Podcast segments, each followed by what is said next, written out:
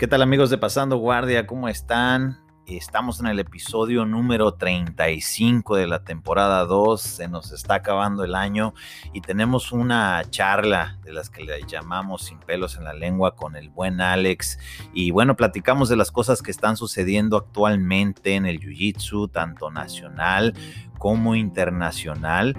Y pues bueno, hablamos de diferentes temas, eventos y demás, así que síganos en esta charla, pero antes de pasar a eso, queremos agradecer a nuestro patrocinador Bodega BJJ, que es la tienda de mayor confianza y mayor repertorio en México. Se acerca diciembre y si quieres regalarle algo a esa persona especial, mándales mensaje, tienen también gift cards, si no sabes su talla o lo que sea, simplemente manda un mensaje, encarga una gift card, te la mandan lista para imprimir y se la entregas en un sobrecito para que esa persona especial elija lo que quiera del amplio repertorio. Recuerda que también eh, si mencionas esta parte en tu compra de gui te mandan un parche de pasando guardia.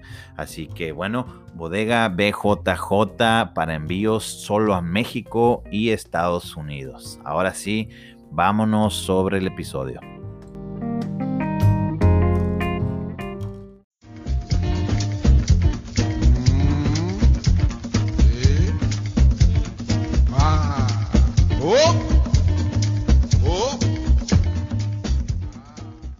¿Qué onda, Alex? ¿Cómo estás? Bien, bien, gracias a Dios, César. Aquí ya regresando a entrenar. Creo que ayer entrenamos con kimono. Creo que fue el primer día que entreno con kimono en todo el año, güey. La verdad no me acuerdo ya de enero y febrero, pero sí, creo que sí, la verdad. Wow, ¿y qué tal? ¿Saliste bien contento?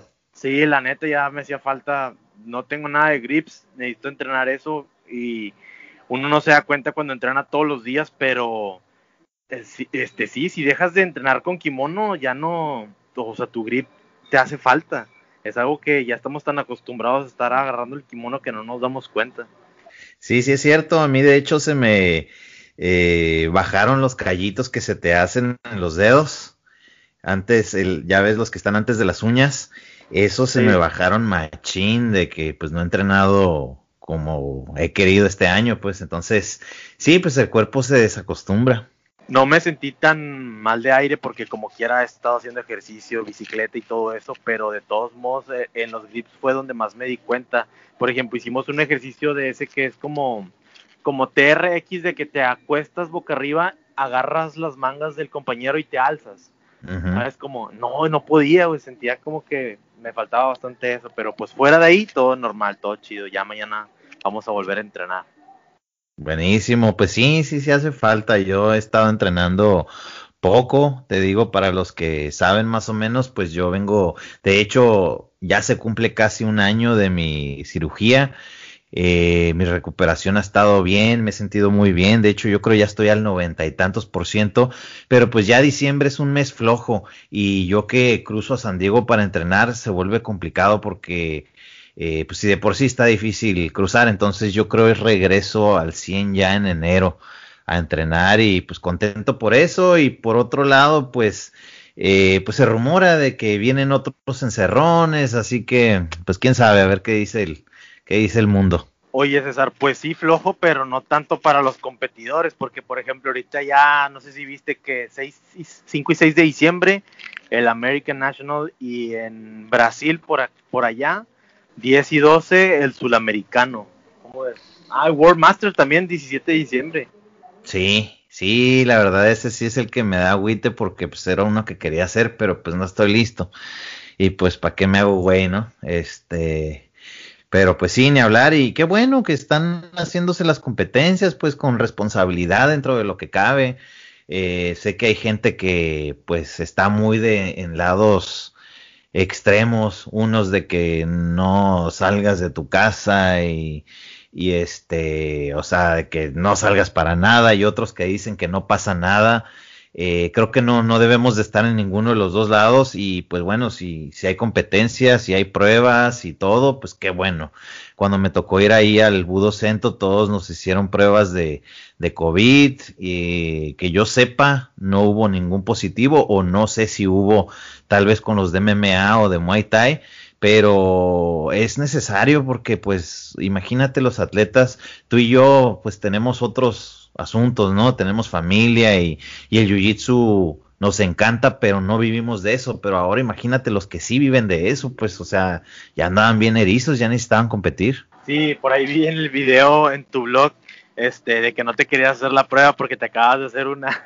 Me dio bastante risa, pero sí, es verdad, la neta, yo creo que más que nada las pruebas, como siendo un torneo, lo hicieron más para estar bajo reglamento de las autoridades, ¿no?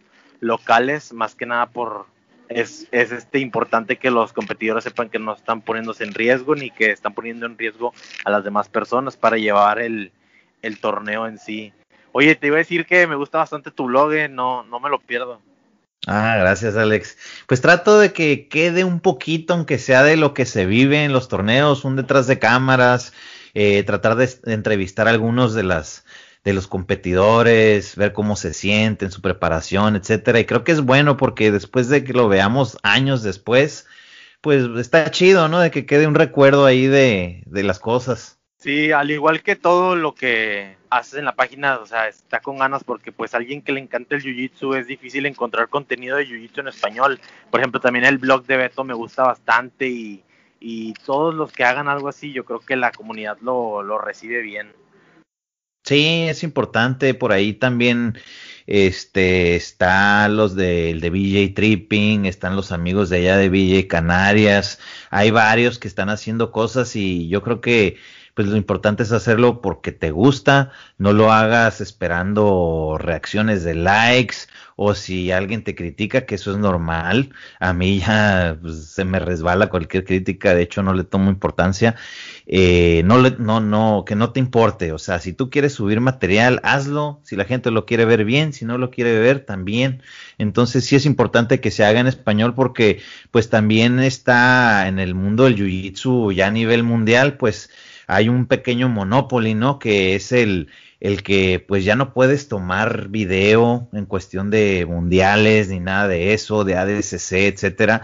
Yo eh, recuerdo que hace poco me bloquearon, ahorita estoy bloqueado todavía en Facebook, pero estaba bloqueado porque subí algo que pues le pertenecía a Flo y pues al parecer alguien lo reportó, tal vez ellos, no sé, y pues me bloquearon, entonces yo ya no puedo usar material de ese. Entonces, ¿qué hay que hacer? Pues subir otro de otro material que no esté, pues ahora sí que prohibido, entre comillas, ¿no?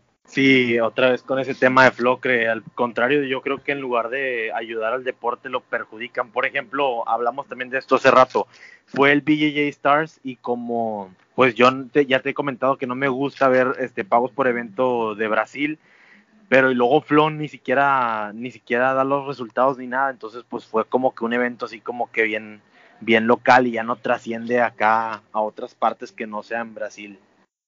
Sí, eh, pues es el detalle, ¿no? Yo, yo pienso que pues tu chamba como una página de Jiu-Jitsu es pues pasar algo, ¿no? De lo que real, de lo grande, pues de lo que está sucediendo de, de manera internacional, porque pues en el VJ Stars o sea, tenías a puras bestias, tenías un Grand Prix, tenías muy buenos superfights, etcétera, pero si no está pasando por tu plataforma, ni modo que lo ignores, pues de perdida pasan los resultados, ya sí, ponle que no le vas a dar toda la publicidad o lo que tú quieras, pero pues por respeto a los atletas, ¿no? De perdida dices, ¿sabes qué? Ganó fulano y perdió sutano y ya, pero pues cada quien, cada quien mueve las cosas como quiere y, sí, y pues... Ajá. Atletas que ellos mismos, o sea, que ellos mismos le cherean, o sea, que ellos mismos hacen dinero haciéndoles que un blog, que una entrevista, subiendo peleas de ellos, que no les dan ni un 5, al menos, güey, pasa que ganó el, el, el, el, Grand Prix o que ganó el torneo para que le, le den seminarios o algo, güey. Sí, no, y sobre todo qué fregón que ganó Leandro porque eh, me imagino que fue un, un, periodo difícil porque Leandro no ganaba un super fight o un torneo grande eh, desde hace dos años. O sea, desde el 2018. Y, y creo sí. que él puso un post por ahí de que, pues, o sea, que gracias a todos los que siguieron confiando en él y todo ese rollo. Y pues, qué, qué fregón, porque pues Leandro Lo es, es, o sea, es leyenda, pues. Es ídolo. Es, ídolo. o sea, él, él Aquí en México la raza lo quiere bastante también. Sí, yo me acuerdo aquella vez que fue el, el México Open, que fue en el 2013, algo así, pues me tocó convivir con él, pues es un tipazo, un party animal bien alegre y pues una bestia, ¿no? Pero creo que Leandro lo es el único que ha logrado irse de peso en peso e ir ganando, o sea, estamos hablando que se fue, ¿qué fue, leve o qué era, light? El que peleó una final peleó una final contra este contra Kron y creo que era en light y de ahí se fue subiendo hasta medio pesado, ¿no? O pesado, creo. Hasta pesado, ajá. Y ha estado ganando mundiales en cada una de las categorías y no todos te hacen eso, pues, o sea, algunos sí ganan muchos títulos, pero se quedan en un, en un solo peso y dicen yo aquí me quiero quedar y ya, que está bien, ¿no? Pero, bueno, o sea, el, irle tirando a los más y más grandotes, pues está chido. Sí, no sé, este, o sea, este Leandro lo es un pound for pound, ¿no? Eso está bien claro y, tiene bastante seguidores en Estados Unidos, en México y pues en Brasil. Me, se me hace como una falta de respeto de Flo hacer videos de él, este, estar vendiendo su plataforma con luchas de él y ni siquiera hacerle una fotografía. Ya no te digo que un video de su final, porque a lo mejor eso es lo que no quieren meterse, ellos dicen que nadie utiliza sus videos y ellos, no utilizan los videos de los otros. Güey, pero al menos una fotografía de él levantando la copa o la medalla, ¿no? Claro, diciendo, hey, pues pasó este evento. Porque una cosa es decir, pues si no, si no le voy a ganar en su plataforma, a lo mejor no le hago publicidad, pero pues ya pasó, ya, ya se hizo lo que se hizo, pues aunque sea los resultados. Pero pues cada quien está bien, es parte de, así es el sistema y pues bueno, también tiene sus cosas buenas, ¿no? Que ya las hemos platicado. Y este, y pues bueno, en, en, cosas que están sucediendo ahorita, eh, ¿cómo viste lo de la movida del, del Dana Herdet Squad a Puerto Rico? Mira, yo hasta lo publiqué en tu página que mandaste una, publicaste una foto de que Gordon se iba a ir para Puerto Rico y yo dije, no va a durar nada. la primera lucha que tenga así pro y vea que va a perder porque pues no tiene con quién entrenar, se va a regresar para Nueva York. Pero si es cierto que todos se van a mover para allá, yo creo que no, no va a haber problemas en él para entrenar y todo eso. No, sí va a estar muy bueno. sí se van todos. Eh, por ahí me dijeron algunas personas clave que son pues todo, todo el squad. O sea, eh, aunque sabemos que todo esto está sucediendo y ha sucedido por años dentro de la academia de Renzo Gracie en Nueva York, sabemos que hay un subgrupo que es el Danaher Dead Squad. Entonces, la mayoría de ellos se van a mover a Puerto Rico. Estamos hablando de, de Rodríguez. Gary no ha dicho nada, pero es, es posible, dependiendo si, si, sigue con su academia o no pero estamos hablando de que el 80-90% del squad sí se va a ir a Puerto Rico y pues van a tener diferentes facilidades, pues o sea, allá vive también Mohasim, entonces, él les va a echar la mano a que se instalen, a que no se sientan extraños. Y pues bueno, tienen este otro plus, ¿no? Que, que bien se ha quejado Gordon Ryan, que es lo de los impuestos, de que están bien altos y con la ganada de Biden van a subir más los impuestos. Entonces, no sé, para, tal vez para algunas personas no lo ponen sobre la balanza, pero en el nivel de ganancia que tiene Gordon Ryan, estamos hablando de que de su ganancia, si gana, por decir 100 dólares, tiene que darle 40 al, al, gobierno, le va a tener que dar aproximadamente 40 dólares. Entonces, imagínate, pues, o sea, también está canijo. Sí, pero yo vi que, bueno, sí es cierto, pues sí, porque era 400 mil dólares. Oye, pero por ejemplo, eso solamente en el estado, en Nueva York, ¿no? O a poco en Texas también, en California y todo eso. Es que cambian, porque hay unos, por ejemplo, California también tiene sus propios impuestos estatales y tiene los federales. Entonces, en, en Puerto Rico ya son los impuestos de Puerto Rico y son mucho más bajos. Entonces, eh, Puerto Rico tiene un tipo de, mano de obra más económica y se les dio facilidad a muchos, eh, pues, entrepreneurs o como le quieras llamar, para que se fueran para allá y se les diera un, impuesto más bajo. Y mucha gente, o sea, hablando de magnates y todo ese rollo, se ha ido para allá por lo mismo, porque pagan menos impuestos, siguen, lo siguen manejando a Puerto Rico como un híbrido entre país y un estado de, de, Estados Unidos, porque pues a, a, ¿cómo se llama? Puerto Rico se lo ganaron a una guerra a España, así como le ganaron Guam y no estoy seguro si Filipinas o algo así, pero pues se agarraron todo el combo. Entonces, pues Estados Unidos los tiene como sus, ahora sí que los hijos no reconocidos, digamos, de que sí tienen la ciudadanía, pero no puedes votar y rollos así, pues. Sí, de hecho, lo otra vi un podcast también de Joe Rogan que era un vato que movía bitcoins y oro, que se movió para allá por lo mismo, por el tema de los impuestos. Pues sí, ah, está interesante, la verdad. Creo que sí, un batillo canosillo.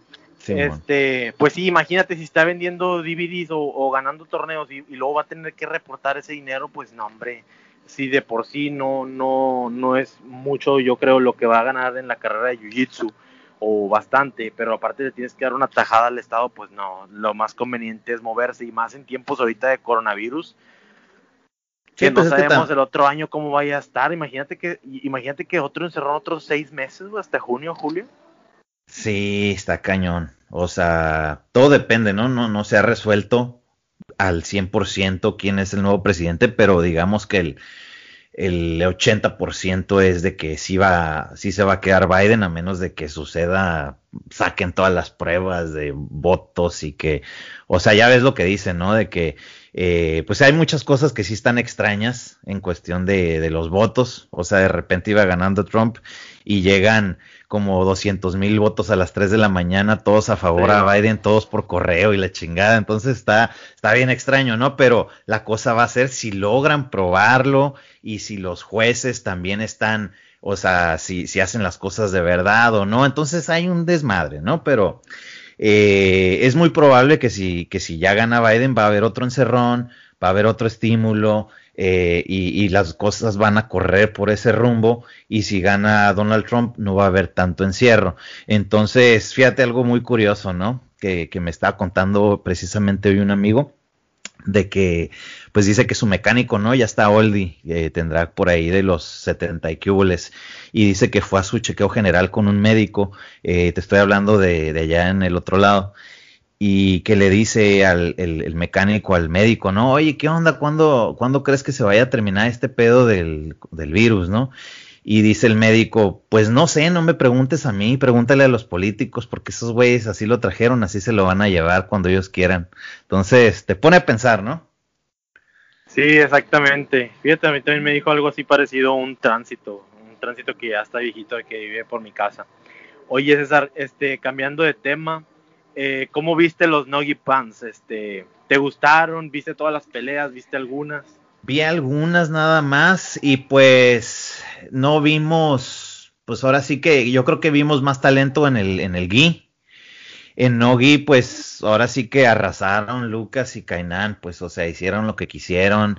Eh, obviamente sí hubo alguna competencia más o menos buena, pero creo que pues no, no podemos compararlo a, a otros años donde había más competidores y había más apertura y todo ese rollo, ¿no? Pero independientemente de eso, pues ganaron las bestias que, que tenían las altas posibilidades de ganar. Lucas ganó en pesado, Kainan en su, super pesado, este, creo que Batista no lo hizo, pero te digo, fueron, fueron los mismos. Lo que sí me sorprendió, o sea, ganó Atos como equipo, pero lo que sí me sorprendió fueron los de Pedigo que quedaron en segundo lugar. Eso, eso te iba a hablar, eso te iba a hablar. Bueno, sí, sígueme diciendo, pero ahorita pasamos a ese punto. Muy importante, César, muy importante. Sí, porque creo que los de Pedigo van a, bueno, puede ser que sustituyan a Lloyd Irving como el equipo fuerte de Gabacho, pues. Entonces, eh, no he visto todas las series, pero pues ya ves, eso es, ya hemos tripeado a Pedigo y a, y a todos ellos desde hace años, pues desde que estaban en las cintas de color. Y pues tú sabes que ellos entrenan duro y es un grupo pequeño, pero de esos que, o sea, de esos que no están, no están para juegos, pues que, van por todas las canicas. Sí, es un grupito así de, de gringos que, entre, que creo que hasta viven en la academia, güey. A nosotros nos sorprendió bastante cuando salió Andrew, que es el, el, el primero que saltó así como a darse a conocer desde cinta azul, tapeando a todos, güey, en, el kimono y todos de que, oye, ¿quién es este vato, güey? Lo agarró Shoy Roll de volada desde cinta azul, gringo que nadie conocía, güey, ganó, quedó, quedó campeón mundial en, en el kimono. A partir de ahí luego salió el hermano y luego otro y luego otros. Empezaron a pegar como amigos de ellos que, que están ahí en la academia, porque tú sabes, si uno le está echando ganas, pues arrastra todo el equipo. Y ahorita quedaron en, en novatos, creo que fueron de los primeros lugares para no, para no darte mal el dato, déjame lo busco aquí en la página de la IBF, pero impresionante César. Estamos hablando, para que la gente más o menos ponga en perspectiva, hace unos años eso lo hacía Cícero Costa, cuando traía todos los morritos, cuando traía este, ¿cómo se llama el de Rooster? El que ahorita ya cinta negra muy cañón, güey. Este... ¿De quién? ¿De, Cícero Costa? Cícero Costa, que ya está en Unity. Este... Ah, sí, el Mini Millao. Sí, Mini Millao Mini Millao y toda la bolita que empezaron con ellos, así empezaron en cinta azul, en cinta morada, y ahorita son los que están partiendo el queso en cinta negra. Entonces, no nos asombremos si en dos, tres años los de Pego ya están en los pollos de cinta negra. Sí, no traen un grupo muy, muy canijo y este Andrew, pues sí, o sea, en las cintas de color, pero a mí se me hacía su juego parecido hasta el de Rodolfo Vieira que traía muy bueno, muy buen pase, sumisiones, terminaba las luchas y hay que ponerle atención a ese morro porque creo que es de los que va a, pues ya está ganando cosas en cinta negra, ¿no? Quedó campeón en, creo que medio pesado, él, quedó en, los Panams Nogi. Este, o sí, porque medio fue Ronaldo, ya me acordé. Y, sí, no, viene, viene bien fuerte ese grupo. Y te digo, eso, eso fue una de las cosas que sí me sorprendió del, de los Panams, el, el hecho de que ellos ganaron. Sí, le fue muy bien en cintas, en cintas azul y cinta morada, muy, muy bien. Impresionante, la verdad. Para mí, ese equipo está haciendo las cosas muy bien y como tú dices, puede ser el, el siguiente team grande como Lloyd Irving. Y también pues para la raza aquí en México que, que, se le gustaría ir a entrenar full, otra academia donde pueden ir que no está hasta allá, hasta Brasil. Así es, así es. Oye, ¿te quemaste el, el Budo Cento? Sí, César, lo vi todo. Eh, la verdad, no tengo palabras, ¿eh? O sea, yo, desde la producción, desde todo, todo estuvo espectacular, ¿eh? un super nivel de, de producción. Quiero felicitar a la raza que lo armó. No estoy bien seguro de quién haya sido, pero lo vi todo, ¿eh? Me encantó todo, todo cómo lo hicieron, los cortes, este este, el resumen, increíble, güey, increíble en, hablando en producción. Y bueno, las peleas, wow, eh, otro rollo. Sí, eh, a mí también me gustaron. Yo también me impresioné cuando llegué al lugar y, pues ya sabes, ¿no? Llegué al lugar y ya vi las máquinas estas de eh, los de estos eléctricos gigantes y todo el rollo. Y dije, ah, cabrón, pues yo esto solamente lo he visto en EVI. ¿Como grúa para una cámara o qué?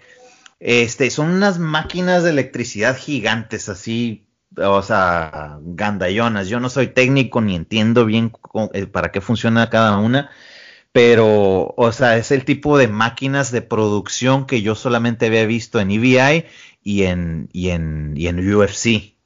Eh, en otros, pues manejan un, pues cosas más pequeñas, ¿no? Para, para transmisión. Ni siquiera Flow maneja esas madres pero pues resulta ser que uno de los organizadores, su mejor amigo es productor y pues unieron fuerzas y todo el rollo y pues le metieron lana, le metieron lana y, la verdad le salió muy bien. Eh, eh, las luchas pactadas también estuvieron muy buenas, así como el, el Grand Prix.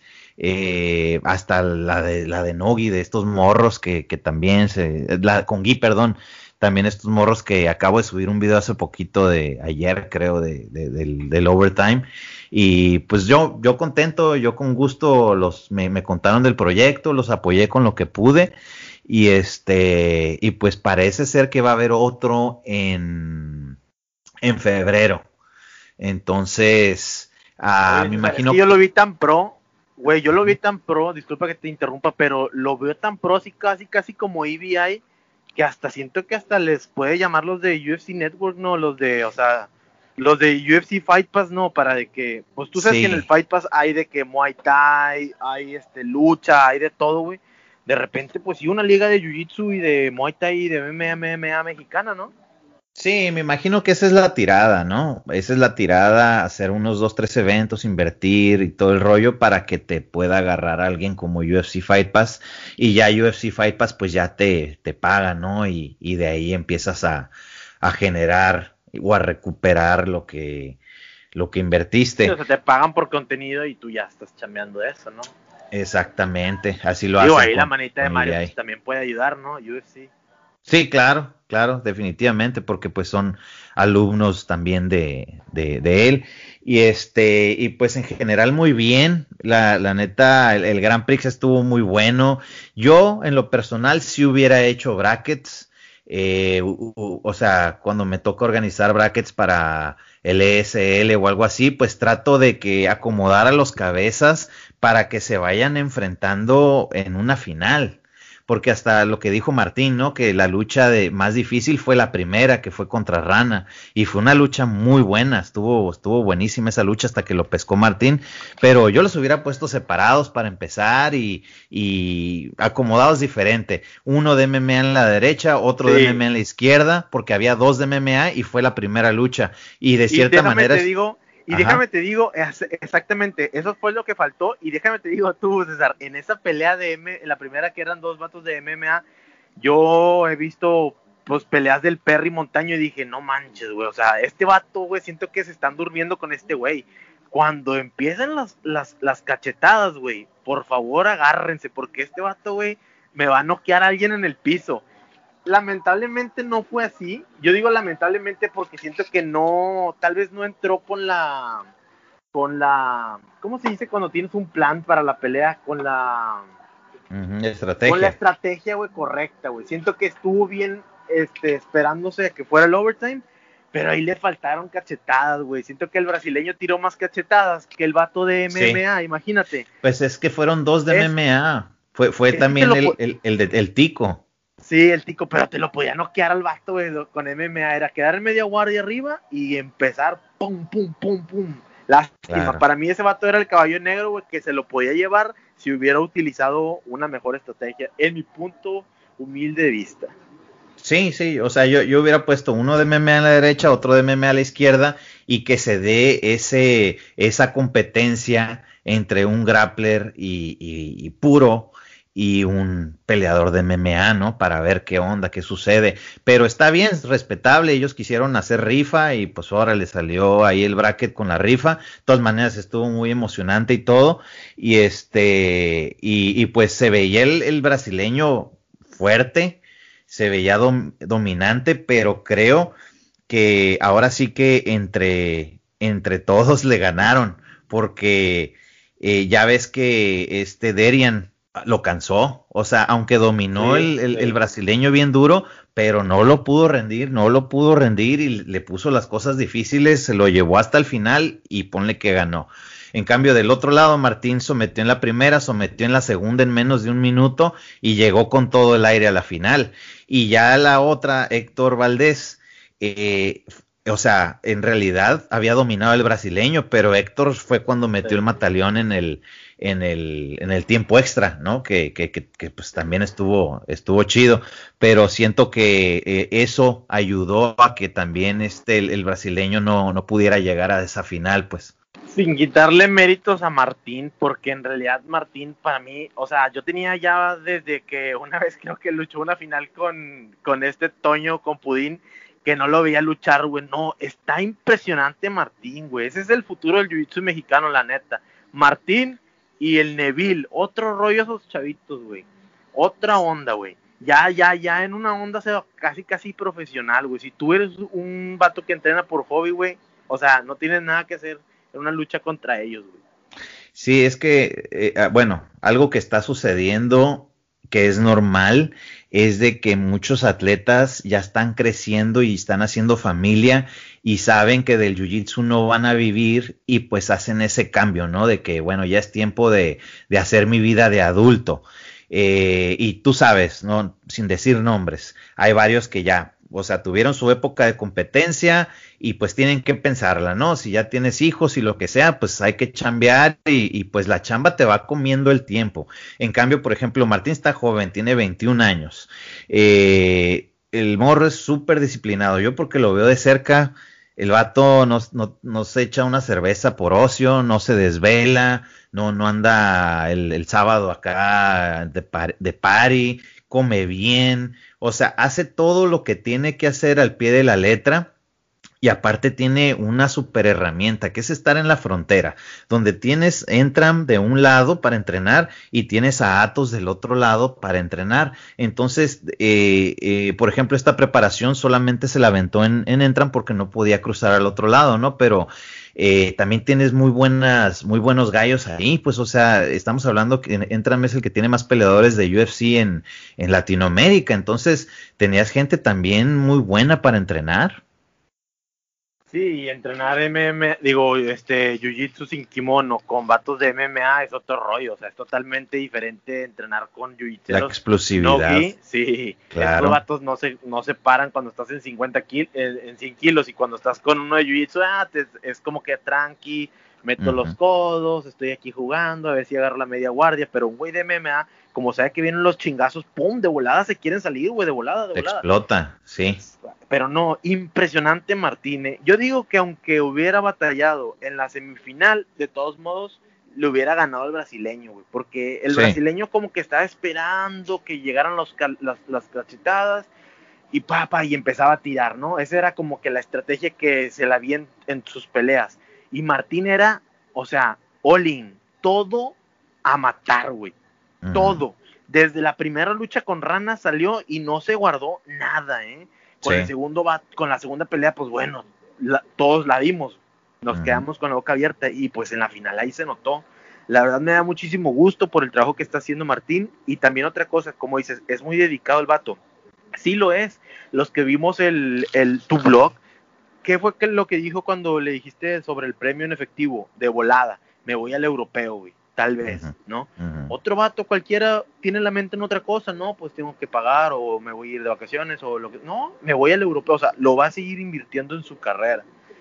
Y eso habla de la, de, la mentalidad que trae, de la constancia y la disciplina, ¿no?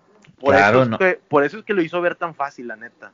Sí, no, y luego algunos tal vez no conocen al brasileño, pero es un cinta negra de Cícero Costa, vi su Instagram y tiene ganados muchos opens y todo, pues, o sea... o sea, es un güey que vive del jiu-jitsu, o sea, viaja el jiu-jitsu y vive el jiu-jitsu y, se la pasa viajando de academia en academia, en academia, en academia, o sea, no es un güey que nada más vino de vacaciones y anda entrenando porque está estudiando, no, es un cabrón que el vato, igual que Martín, vive del jiu-jitsu, ha entrenado todo el tiempo en Brasil no era un brasileñito ahí que te meten de relleno de repente, no, es un cabrón. que te lo venden por la bandera nomás, que dices, tú échalo, échalo, o en las peleas de MMA, ¿no? Que a veces se avientan acá más laguneras de que, no, pues es gringo, échalo. Ah, sí, nomás pone a poner la banderita ahí en el, en el flyer. No, eso sí, el vato sí está cabrón, güey. Sí, entonces sí, muy bueno. Esperemos eh, pues noticias para el, el, que se vaya a dar en febrero. Y ya, ya no seguí mucho lo que sucedió en, en, en Muay Thai MMA, pero pues ahora sí que para el que le gusta también, pues ha de haber sido buen show. Y pues bueno, ahorita pues ya se acabó el mes, ya viene diciembre y otra de las cosas que también están emocionantes pues es de que vamos a ver el, en UFC a Brandon Moreno contra Figueredo ya en caliente el 12 de diciembre. Sí, me impresionó la verdad. Estuve viendo posts así hablando al respecto como que se la dieran, se la dieran, pero es que bueno, yo, ¿qué, voy a opinar ya, güey? Si yo nunca he peleado en mi vida, ¿verdad? O sea, exactamente, o sea, lo que yo diga es irrelevante, ¿verdad? Para que quede grabado, pero a mí se me hizo como que muy rápido, tal vez, pero repito, no sé nada, nunca he peleado, ellos son los que saben y los que deciden. Pues fíjate que, bueno, yo tampoco, yo nomás he entrenado, en, el principio entrené MMA, pero no, tampoco he peleado. Pero yo siento que si los dos, ninguno está lesionado, simplemente te estás ahorrando un camp y te estás ganando un cheque próximamente por el lado viendo esos dos detalles, ¿no? Porque acuérdate que ellos se toman un camp de dos, o sea, de mínimo dos meses y medio, tres meses, dependiendo de cada uno, el descanso, que si estás lastimado, etcétera, etcétera. Entonces, yo siento que le están ganando bastante, porque si no están lastimados y ya están en, en shape, pues ya están en, en, acondicionados y todo, pues qué chingón, pues, o sea, de que órale, vámonos para cerrar bien el año. Y este, y veo algunos comentarios, ¿no? Que algunos no le dan chance a, a, Brandon y, Figueredo, pues sí, se vio muy bien, esa guillotina estuvo muy bonita y todo el rollo, pero no es como que Brandon no ha hecho jiu-jitsu, Brandon es jiu-jitsero, eh, ha ganado sus buenos torneos en, en jiu-jitsu y en grappling y, y no crean que va a ser una papita nada más, o sea, va a ser una buena pelea, yo siento que va a ser competitiva y ya veremos qué sucede ese día. Oye, pero por ejemplo, la pelea de Figueredo que fue una semana antes de la de Brandon, ¿verdad? Fue esa noche. Esa misma noche. Sí, sí, no, la vi. No, yo no la vi. no la vi. Sí, nomás vi la finalización. Y este, y pues está bien, o sea, ahora es una, una lucha que se tenía que dar y eso creo que le da emoción al, al peso también, porque ya ves desde que se salió Mighty Mouse y se salió eh, Sejudo, como que quedó un hueco. Y Figueredo creo que está haciendo la chamba entre decir que predice las luchas y, y, se anda poniendo acá sus pants. Este, lo vi con unos pants que primero pensé que eran como de, que traía parches, uno que parecía que traía parches de las chivas y ya que lo vi bien, pues son acá de, de Gucci y la chingada. Yo pensé que era un kimono todo lleno de parches, güey. y ya que lo vi bien dije, ah, ok, ok. O sea, está haciendo la chamba, pues tú sabes. Eh, no sé, tal vez se lo están recomendando por ahí de que sabes qué, tienes que hacer esto para levantar la división o para decir que pues tú eres el campeón y todo el pedo. Estrategias McGregor, ¿no? Pero este, es, es, esto es muy bueno. Y de hecho, si, si Brandon gana, olvídate, porque eso ya va a ser que llegue interés. O sea, en, México y Latinoamérica va a ser el Chávez mexicano, güey. Correcto. Va a ser el Chávez mexicano de UFC, así te la pongo. Y Dana güey, tiene años. Si has visto tus diciendo eso, güey, yo no me entiendo, no me explico cómo todavía no existe el Chávez mexicano de MMA, güey. No pues lo entiendo, no, me cabe en la cabeza. No hay historia, no hay el tiempo, o sea, eh, tenemos que entender que en Brasil, o sea, eso ya tiene, eh, o sea, muchos años dándose, desde que las peleas de vale todo y desde que los, o sea, hasta las peleas de los yo me acuerdo cuando estaban, yo me acuerdo cuando estaba en la primaria, yo iba a ver eventos de MMA que, que organizaba este como Víctor Dávil, Víctor, güey, en, el gimnasio Nuevo León. ¿Por qué no se le dio más? ¿Por qué no se le dio más? Es que son varios, varios puntos. O sea, bueno, nos vamos a Brasil, ¿no? Brasil eh, empezaron haciendo este desde hace muchísimos años. Estamos hablando de décadas y generaciones. Ahora, Estados Unidos está acostumbrado a de que, a ver, me interesa este deporte, tráeme a los mejores, yo les voy a pagar lo que quieran, yo quiero a los mejores aquí. Entonces, ahora se pasaron a, Estados Unidos, tanto coaches, peleadores, etcétera, siempre hay quien esté dispuesto a poner la lana para que se generen rápidamente los atletas porque en Estados Unidos le meten lana y aparte tienen esta mentalidad de que yo quiero ser el número uno, cueste lo que cueste. Entonces, ¡pum!, creas otra potencia. Otra potencia que quedó un poco rezagada, pues es la japonesa, ¿no? Porque eh, también era, era una potencia y tuvo a sus grandes peleadores, obviamente, Sakuraba y eh, Kaolu y muchos otros pero México estás hablando de un país tercermundista que no llegan los de la lana, no, no está la lana ni tampoco está la generación. Entonces hay espíritu peleador, hay espíritu guerrero, pero no estaba la técnica.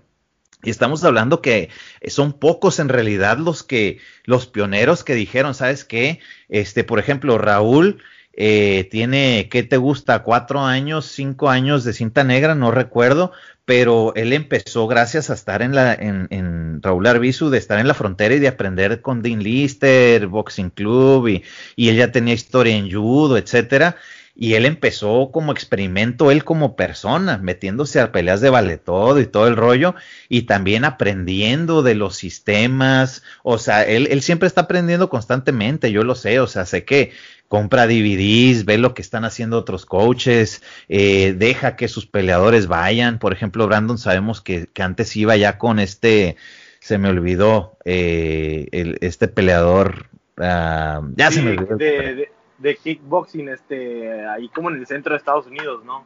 Sí, dejó que se fueran también al, Nuevo México, etcétera. Entonces, apenas estamos todavía atrasados en, Latinoamérica, bueno, en, los países hispanos en general, pero ahí van, ahí van. Y creo que es, este, es tiempo de que ya van a empezar a salir y ponle que ya de aquí a no sé, 10 años, 15 años, ya la, balanza va a estar pareja. cuenta, la, la, camadita que trae el Neville de todos esos morritos de esa edad que también vemos que se avienta tiros con unos morros de Tijuana, con otros morrillos de Guadalajara, porque hoy en día, César, ya podemos decir que en, no sé, en el 60, 65% de las ciudades de México más grandecillas ya hay Jiu-Jitsu, y no nada más una opción para entrenar, dos o tres, güey. Sí, sí, claro, claro, claro. Y, y en general, ¿no? O sea, eh, por ejemplo, Ecuador, que es considerado el, el, país más, más avanzado en Jiu-Jitsu, en Brasil y en Jiu-Jitsu. De Latinoamérica. Ajá, de, de, del país hispano.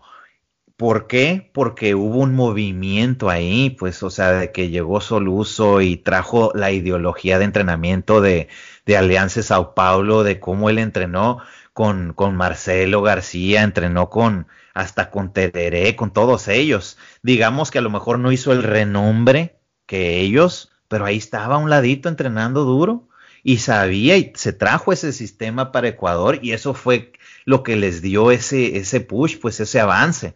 Entonces, aquí en México, eh, digamos que estamos un poquito más atrasados, sí hubo pioneros competitivos, este, como Mario, este, Raúl Arbizu, los hermanos Raúl, varios, varios profes, pero sí vamos un poquito atrás, pero es cuestión de tiempo nada más y de que los, y aparte la tecnología te facilita todo, o sea, ya la neta puedes, o sea, si te aplicas, si compras un, o sea, los DVDs en VG Fanatics o lo que tú quieras, o sea, la neta sí puedes aprender mientras los practiques, pues, si te pongas las pilas y, y, y sobre todo la mentalidad, porque eso es algo que nunca vas a aprender de ningún lado. Eh, vas a empezar a ganar realmente los torneos grandes, grandes, hasta que estés también cerca con esos, o sea, esas otras personas, que veas que otro mexicano lo ganó, otro latinoamericano lo ganó y ya cambia porque dice, sabes que si él pudo, yo también puedo. Exacto. Oye, por ejemplo, nosotros sabemos que todos los brasileños que pelean en UFC, de verdad, todos son cintas negras en Jiu-Jitsu desde que tienen 15 años, se cuenta. ¿Tú crees que el movimiento de MMA en México, todos los chavitos estos que van a salir a pelear a UFC todo en, los, en los años venideros, ¿crees que ese crecimiento vaya de la mano del crecimiento del Jiu-Jitsu en el país o crees que es muy independiente? ¿Te, refieres al MMA y el Jiu-Jitsu? Sí, o sea, me refiero a la gente que va a pelear en la UFC en 3, 4 años, mexicana, mexicana 100% de México. Pues mira, Porque, por ejemplo, ahorita vemos a los muchos peleadores de Lux, ni siquiera son jiu-jitseros son poquitos. O sea, vemos ahí a pues gente que está en los torneos, Diego, este Mike Villegas y así Barria Racilla, pero en esta, en Brasil todos los que están en el jungle, todos hacen IBJF. Todos van al sudamericano y han hecho un Panam o un mundial.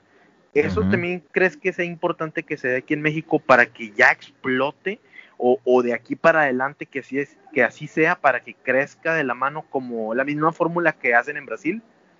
Pues mira, hay un detalle. Los brasileños tienen el jiu-jitsu y los gabachos tienen el wrestling. Eh, por ejemplo, Firasa ¿Qué crees que vaya a agarrar Latinoamérica? Pues el jiu-jitsu, ya se ve. El jiu-jitsu. Porque no, no tenemos mucha cultura en wrestling. Entonces, eh, Firasa Javi, que es un coach súper respetado, él ha dicho muchas veces, ¿sabes qué? Yo iniciaría a, todos con Jiu-Jitsu y con lucha, los dos al mismo tiempo. Eh, Raúl Arbizu también me ha dicho lo mismo. Alguien que ya sepa Jiu-Jitsu y lucha es la mejor manera de iniciar si quieres ser peleador de MMA porque dice que el striking lo puedes agarrar después. Ahora, hay muchos motivos, ¿no? Igual si empiezas de niño, pues no quieres que el niño esté recibiendo mucho trancazo de sparring, pues porque no, no es sano. En cambio, quieres empezar con lo más complicado. No quiero decir que no es complicado el striking, lo es, y a todos nos, nos duelen los trancazos, ¿no? Pero es mucho más rico en, en técnicas el, grappling. Entonces, si ya tienes, no sé, 5, 6, 7 años de base de grappling, pues ahora ya vas al MMA y vas al, al striking y a todo ese detalle para ser un peleador completo. Eso también es algo que nos había, que ha limitado a muchos países, porque en, México, pues no, no tenías a nadie que, que hiciera wrestling. Se han importado wrestlers, han venido latinos que, por ejemplo, lucharon en, en, California o en Minnesota o lo que sea y se vienen para acá. Sé que los de Lobo tienen ya luchadores de alto calibre, en Entram también tienen luchadores de alto calibre que vienen y aportan esa, digamos, ese huequito, ¿no? Que, que se tenía que llenar. Sí, exactamente, pero es que no es que vengan, sino que yo creo que le va a ganar a que vengan peleadores a tu academia, que haya una estructura, una estructura donde tú quieras ir creciendo, como por ejemplo en el Jiu-Jitsu todos sabemos que hay una superestructura con todo el trabajo que ha hecho Mario, o sea, tú vas a ganar un torneo, un nacional, un ISL, lo que sea, hay raza, güey, con la que te vas a topar, güey. Y hay raza que se pone a entrenar como loco para ganar esos torneos. Esa estructura yo creo que es la que le va a dar el nivel al país por, por, en conjunto para llegar a ese nivel que se necesita para saltar a, a la UFC, por ejemplo. Sí, sí, sí, sí, claro. Yo, yo siento que sí debe de haber un plan. Eh, mucha gente quiere ya empezar directamente, ¿no? De, de 0 a 100 y dice, no, yo ya la, la, jaula y directamente y todo, y aprendes, y aprendes jiu-jitsu de MMA y todo el rollo, que sí, puedes llegar a ser muy bueno y todo, pero siempre vas a estar, eh, ¿cómo te diré? Vas a estar en peligro contra los especialistas. Y estamos hablando de especialistas en todas las áreas, porque eh, es, muy común que llegue el especialista y entrene MMA y le vaya bien. O sea, eh, tanto kickboxers, eh, muay thai, grapplers, luchadores, etcétera, que, que, que tienen esa ventajita a otros que tal vez no la tienen, porque hasta el mismo John Jones vas a decir, no, pero John Jones nunca hizo jiu-jitsu y esto y lo otro. Él hizo, él hizo lucha muchos años y aparte es un atleta nato con hermanos en la NFL y todo este desmadre, ¿no? Entonces, yo siento que es bueno iniciar, si los vas a iniciar de jóvenes, inícialos en un arte marcial y deja que vayan creciendo, porque muchas veces la influencia es el papá, ¿eh? O sea, como en todos los deportes, así como hay señores que dicen, mi hijo va a ser futbolista del América y, y ahí lo tiene al morro, ¿no? En, en, jugando fútbol desde chiquito y metiéndole presión y todo el rollo, así va a haber papás que van a decir, mi morro quiero que sea peleador de UFC y ahí lo va a traer, pues pero creo que hay que también eh, tener un plan, tener una estructura, hablar con profesionales, con coaches reales, porque pues hay gente que hasta te dice, ¿sabes qué? Pues mételo a gimnasia un rato, deja que desarrolle su cuerpo. Eh, precisamente eso me estaba diciendo ayer este el Sensei Figueroa. Eh, a, él, le pasó algo muy curioso que ya ha compartido públicamente, así que lo, lo comparto, que él le metió mucha presión a una de sus hijas y pues hasta que ganó un campeonato importante ya en cinta negra de judo, ahí mismo en el podio le dijo, ¿sabes qué? Ten la medalla, ya déjame hacer lo que yo quiera. O sea, como de que ya no me estés fregando, ya yo ya cumplí con esto, yo quiero hacer otra cosa porque a veces los papás pues sí quieren, ¿no? Hacer ese proyecto y dices, no, si yo hubiera empezado, si yo esto, pero mi hijo sí. sí, no manches, y a veces ni siquiera te gusta, ni siquiera te gusta hacerlo. Es que si presionas a tus hijos a hacer las cosas, tú y yo que ya somos papás, pues sabemos que en lugar de que les guste, van a terminar odiándolo, ¿no? Sí. También lo hemos visto aquí varias veces en el Jiu-Jitsu, sin decir nombres también, pero de que la presión de los papás es, es tanta que ya estás viendo que el chamaco, que es muy bueno y todo, no lo está disfrutando como debería, me explico. Y pues es una solamente una recomendación para, para los papás que nos escuchan, que también son jiu-jitseros, o sea, no, no presionen tanto. Yo, por ejemplo, sigo un güey que es coach en, ahí en Fight Sports en Miami con, con este... Cyborg. Con Cyborg. Y para mí es un cabronazo, güey, ese cinta negra. Es más, creo que me veo más sus videos que los de Cyborg. Es un güey que se llama Denino y está ganando, gana todo en Master, César. Este kimono y sin kimono. Y sube unos videos de técnicas muy buenas. Y de repente sube unos videos con su hijo. Así de que se pone el kimono. Y yo, pues, como papá, pues lo veo. Yo sé que mucha raza que nos escucha, pues no lo va a ver. Pero dice, o sea, pone. Este, se pone el kimono porque sabe que me hace feliz. Pero ahí se ve que él no, o sea, es un jiu nato, no obliga al hijo a que entrene y él puso una foto, me acuerdo que dice, es que mi hijo sabe que me pongo feliz cuando se pone el kimono, pero no lo obligo. O sea, no le digo que vaya a entrenar conmigo. Y creo que ese es el approach que todos deberían de tener en cualquier cosa que le guste a tu que te guste a ti, que quieras que tu hijo haga. No, no presionarlo porque lo van a terminar odiando. Y, y, es muy importante eso. Yo, yo es como la forma en como yo educo a, a mi familia y como me hubiera gustado que lo hicieran conmigo. Otra cosa es que cuando ya te das cuenta de lo que le gusta a tu hijo, que vas a su cuarto y son las 3 de la mañana y sigue tocando un instrumento o componiendo algo en la computadora o, diseñando algo, es de que, oye, a este canijo le encanta esto, pues ahí te va una laptop buena o ahí te va, este, te mando un seminario. Eso es una cosa. Otra cosa, que, eso, que de eso, yo creo que de eso se trata ser un papá, encontrar lo, la chispa que le encanta a tus hijos y apoyarlo a full a eso. Eso es lo que yo pienso.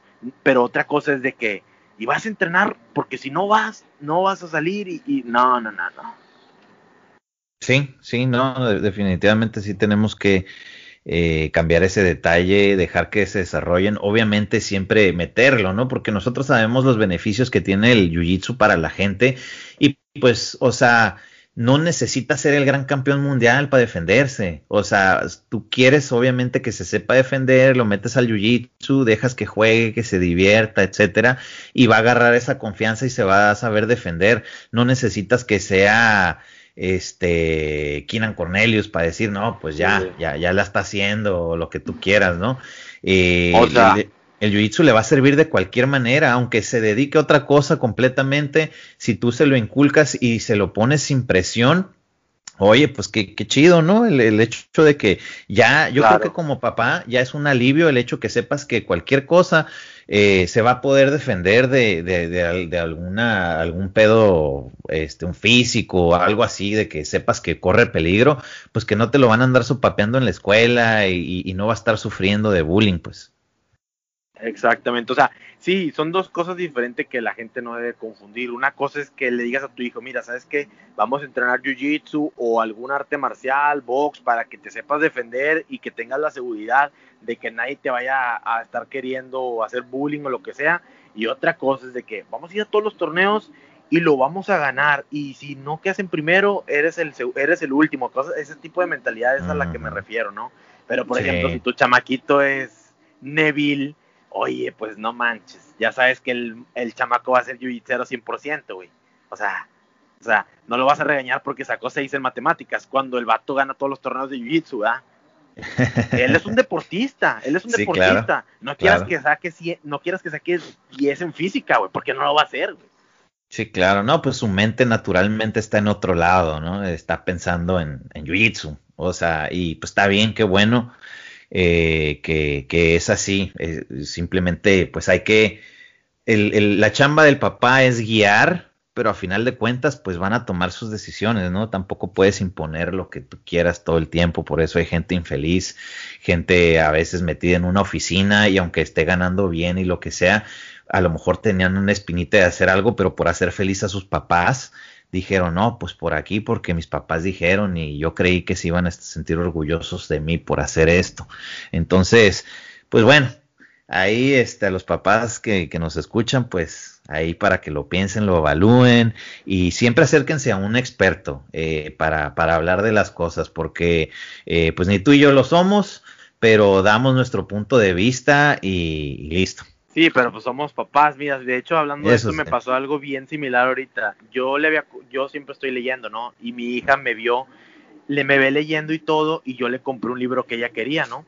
Y se lo compré, pero nunca lo agarraba para leer. Aunque ella me veía leer y todo, nunca lo agarraba. Y era, de cuenta que un libro, volumen 2, de tal libro.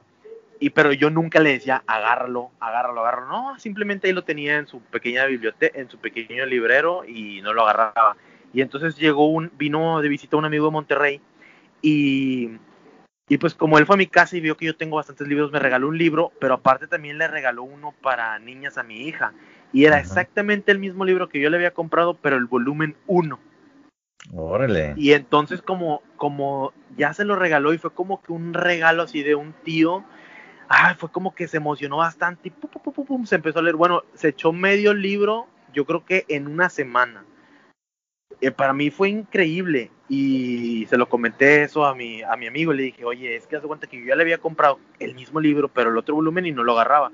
Y como ahorita fue como un regalo, ya se echó la mitad del libro y ya va por el, por el que yo le regalé. Pero yo en ningún momento la presioné a que, a que, a fomentarle el hábito, porque me dice, no, muchas felicidades porque le fomentas el hábito de la lectura, eso es muy importante para los niños. Le digo, no, es que yo nunca le dije, nunca la presioné, siempre fue, ahí están y cuando tú quieras. No, pues es que el ejemplo también te dice muchas cosas, ¿no? Sí, el ejemplo arrasa. Claro, claro, el ejemplo habla solito, entonces tú le enseñaste con el ejemplo. que lo agarrara, me explico, o sea, e, fue en su momento la chispa y se hizo el incendio. A huevo.